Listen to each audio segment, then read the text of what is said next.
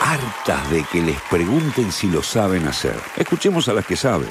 Estereotipas. Hasta las 21 por FM La Patriada. Ningún chau, ningún chau. Hola, porque acá seguimos en el aire de FM La Patriada y llegamos al momento de las vidas rebeldes de esta semana.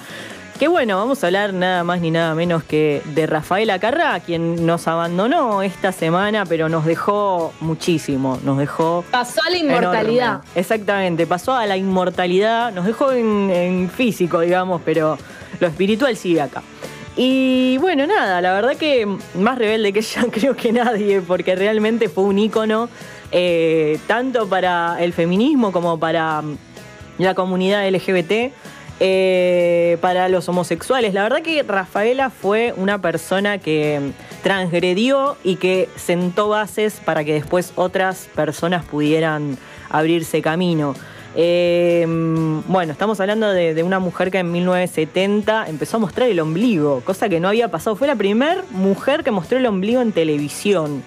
Eh, El ombligo. el ombligo, el ombligo, una locura. Estamos hablando de una época. además, Menos erotizante que un ombligo. O sea, un ombligo me da tipo. no Bueno, sé. pero pensá que no existían las bikinis, no existían las bikinis.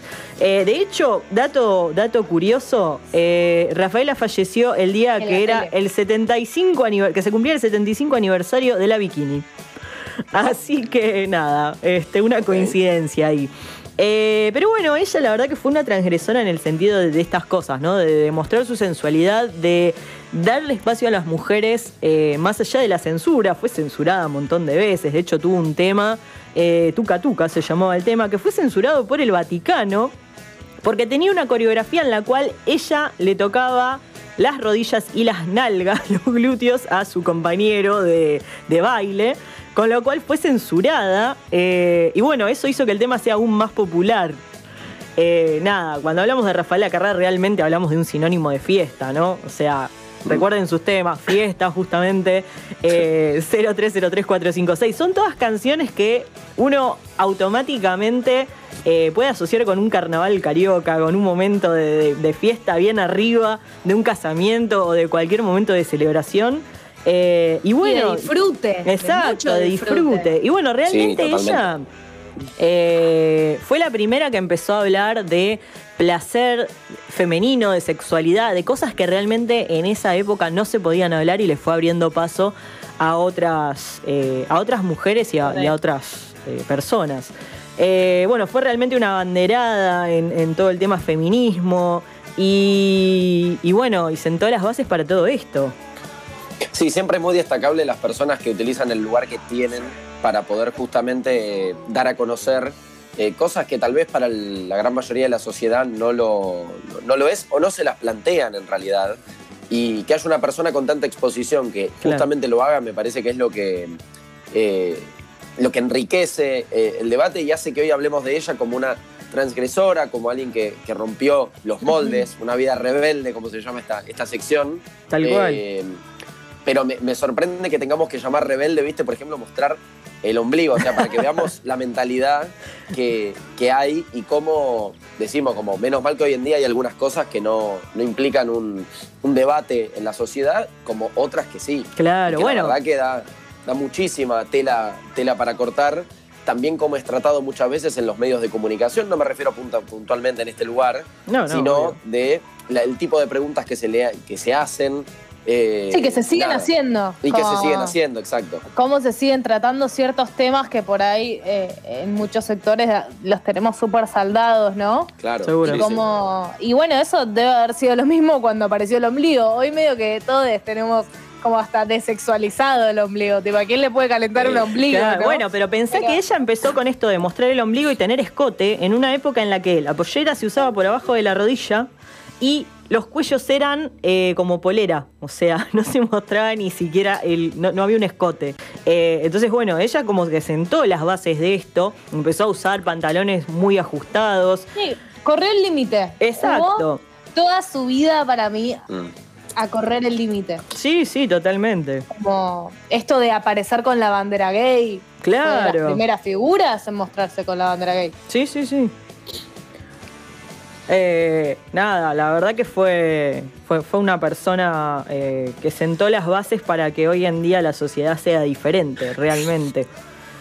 Sí, mismo también generó un gran vínculo con la sociedad argentina. Sí. Que es por eso también que se la termina destacando tanto acá. el- Claro, el recordemos que ella ita- era italiana, ¿no? Exacto. Sí, pero muchas veces, por ejemplo, las personas que tal vez no. eh, Esta semana puntualmente, porque vieron que eh, hay, hay personas que sabemos que, que- que están que, y demás, pero que se termina hablando y se termina descubriendo mucho de ellas Sí.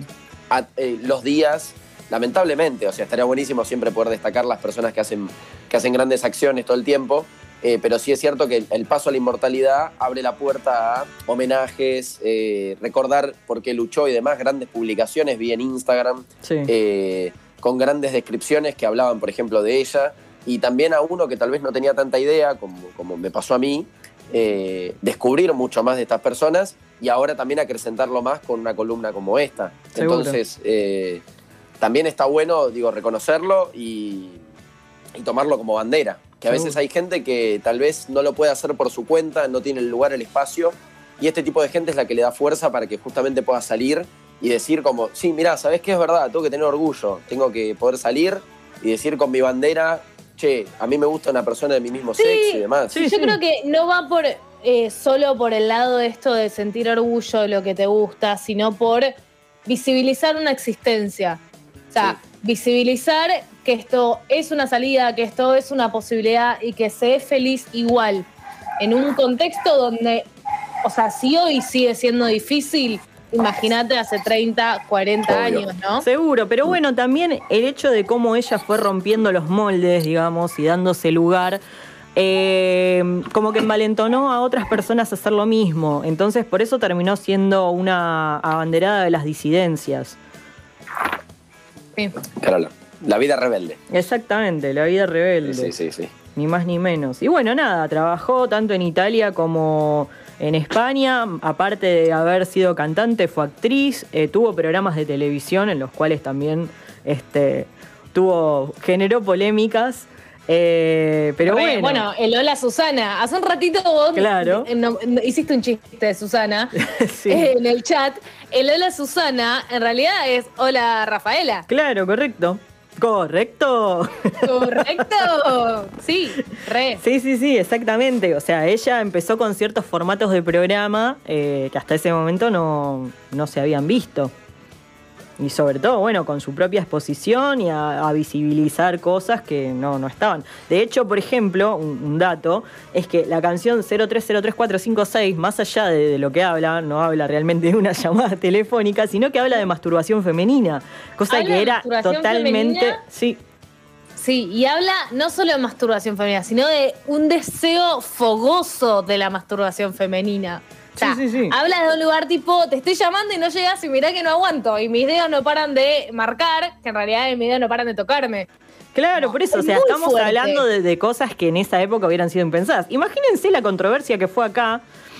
eh, Luna de miel en la mano de Virus, por ejemplo, que también habla de lo mismo. Eh, bueno, imagínense eso que fue bastante antes, ¿no? Sí, me parece importante decirlo que además vos, Cele, sos fan de Virus y en honor a nuestra columnista Belén de los Santos, que me ha enseñado un montón de Virus, es la primera canción de rock argentino que habla sobre una mujer deseando. Tal cual. Exactamente, es la primera. Sí, sí, sí. Eh, que es un temón, además, que es un temón y no solo una mujer deseando, sino una mujer activando Tal cual.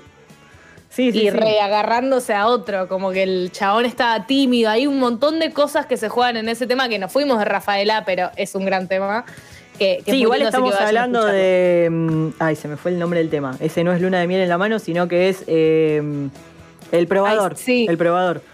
El Sí, sí, probador. entró al probador, agarró la minifalda, sí, sí, sí, ya sé cuál. Y estamos ver, hablando, ¿qué- bueno, también, ¿no? Fue la primera banda que hizo un tema sobre una relación casual impulsada por una mujer. Así que bueno, nada. Sí, sí. O- otros que también rompieron esquemas, eh, ya los nombraremos más adelante. Estereotipas por FM La Patriada.